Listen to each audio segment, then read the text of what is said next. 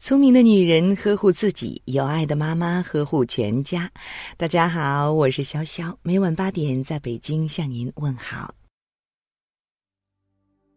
青春期的孩子为什么叛逆？叛逆对孩子来说是好是坏？为什么莫言说他崇拜反叛父母的孩子？一位母亲这样诉说自己的困惑：如今的孩子怎么越来越不好管了？就说我女儿小时候挺乖的，什么话都对我们说。自从上了中学，就对我们没话了，还常常一脸心事的样子。你问他，张口就是“别管我”，说了你也不懂。如今孩子为什么会这样？一位父亲这样诉说自己的困惑：如今的父母真是越来越不好当了。我们十几岁的儿子刚刚长大，父母的话就不灵了，常常和我们对着干。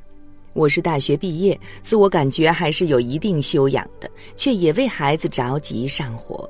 如今教育孩子为什么这样难？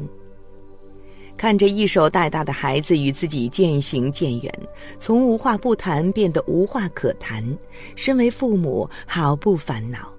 虽然难过，也希望爸爸妈妈们能够端正自己的认识和心态，因为对于孩子来说，这并不是坏事，反而是一个好的开始。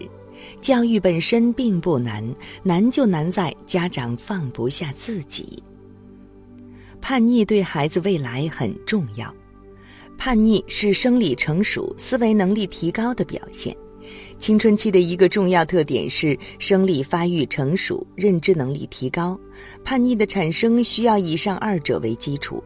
叛逆说明孩子生理上成熟了，变得更聪明了，才有跟家长反抗的资本。叛逆是孩子生理成熟和思维水平提高的结果，是孩子成长的表现。所以说，叛逆不是一件坏事，而是一种成长和进步。叛逆是自我同一性发展的需要，建立自我同一性是青春期最重要的发展任务。同一性的建立对一个人一生的发展非常重要。叛逆是孩子自我同一性发展的需要，是他们探索自我、建立自我同一性的一种途径。所谓自我同一性，是指个体尝试把与自己有关的各方面综合起来，形成一个自己决定的、协调一致的、不同于他人的自我，是对我是谁、我将来的发展方向以及我如何适应社会等问题的主观感受和意识。如果孩子一直很乖，不叛逆、不惹事，这种现象在心理学上叫做同一性早闭。这样的孩子未来往往缺乏主见，容易盲从，不喜欢改变，无法应对挑战。他们会回避变化和压力来获取安全感。当遇到挫折时，容易丧失目标和信心。叛逆是不良情绪的发泄途径。脑发育的不均衡使得青春期孩子容易产生情绪问题。此外，青春期孩子面对更大的成长压力，他们在自我同一性的探索过程中，会经历自我怀疑、混乱、矛盾与冲突，对自己在生活中的角色感到困惑、怀疑，这加剧了青春期的情绪问题。叛逆成为青春期孩子发泄不良情绪的一个途径。青春期的孩子如此敏感，情绪多变。如果他们把这些不良情绪全都掩饰起来，不叛逆、不发泄、不吐露，那么孩子的内心必然会堆积起大量的负能量。所以，叛逆是孩子疏导不良情绪、保持心理健康的一种重要方式。叛逆是对人际关系调整的一种适应。叛逆其实是孩子适应人际关系、调整、成长为独立个体的一种方式。进入青春期，孩子开始疏离父母，更多的与同伴相处。这种人际关系的调整对孩子未来的发展非常重要。在青春期之前，依恋是亲子关系的重要特征；而进入青春期之后，亲子关系发生变化，自主取代依恋成为亲子关系的突出特征。在青春期顺利完成依恋到自主的转变，对孩子未来良好的社会适应性十分重要。叛逆则在其中起着关键作用。心理学研究表明，同伴交往对孩子的社会化发展有重要影响。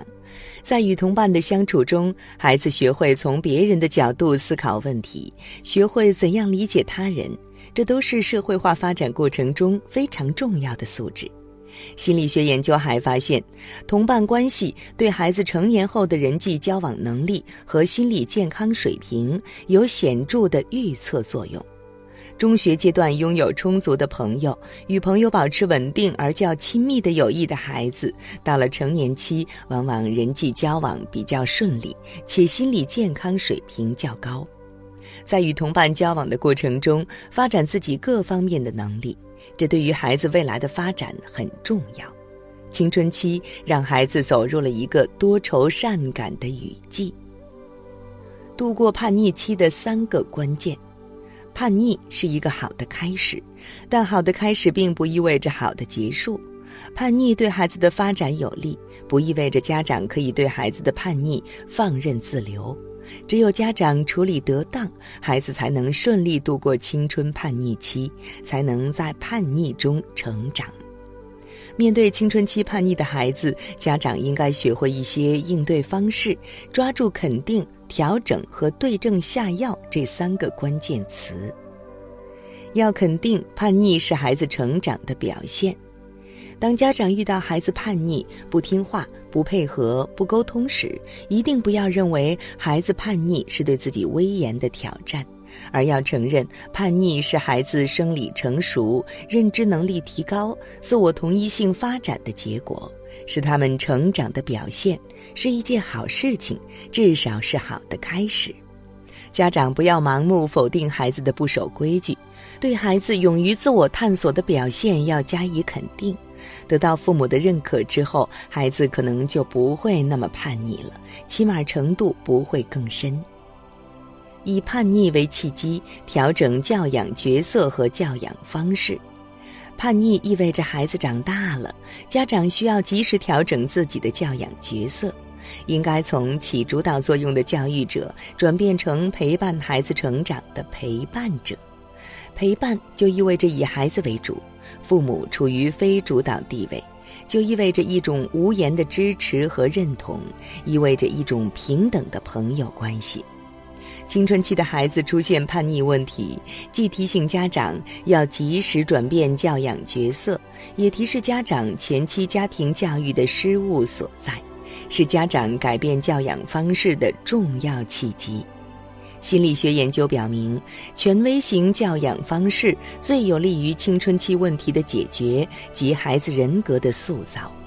权威型教养方式的特点是对孩子的行为有明确的规定和要求。但在制定规则和做决定时，会考虑孩子的需要和想法，听取并接受孩子的意见，会对制定的要求做出解释，说明希望孩子服从的原因。孩子叛逆和家长的教育方式有很大关系，家庭教育对孩子的影响非常重要。孩子在不同的成长阶段，教育的方式也不一样的。今天我们要改变的不是孩子，而是家长。孩子处在叛逆期，我们家长应该多去认可孩子，聆听孩子的心声，给他们自由，站在孩子角度去考虑问题，和孩子达成有效的沟通，帮助孩子一起度过这个关键时期，给予孩子关心、信心。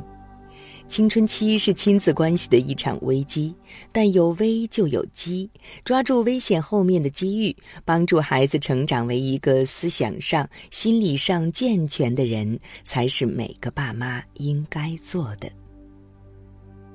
好了，今晚的有听妈妈就到这里了。如果您觉得不错，请分享给您的朋友们吧。我是潇潇，让我们明天再见，晚安。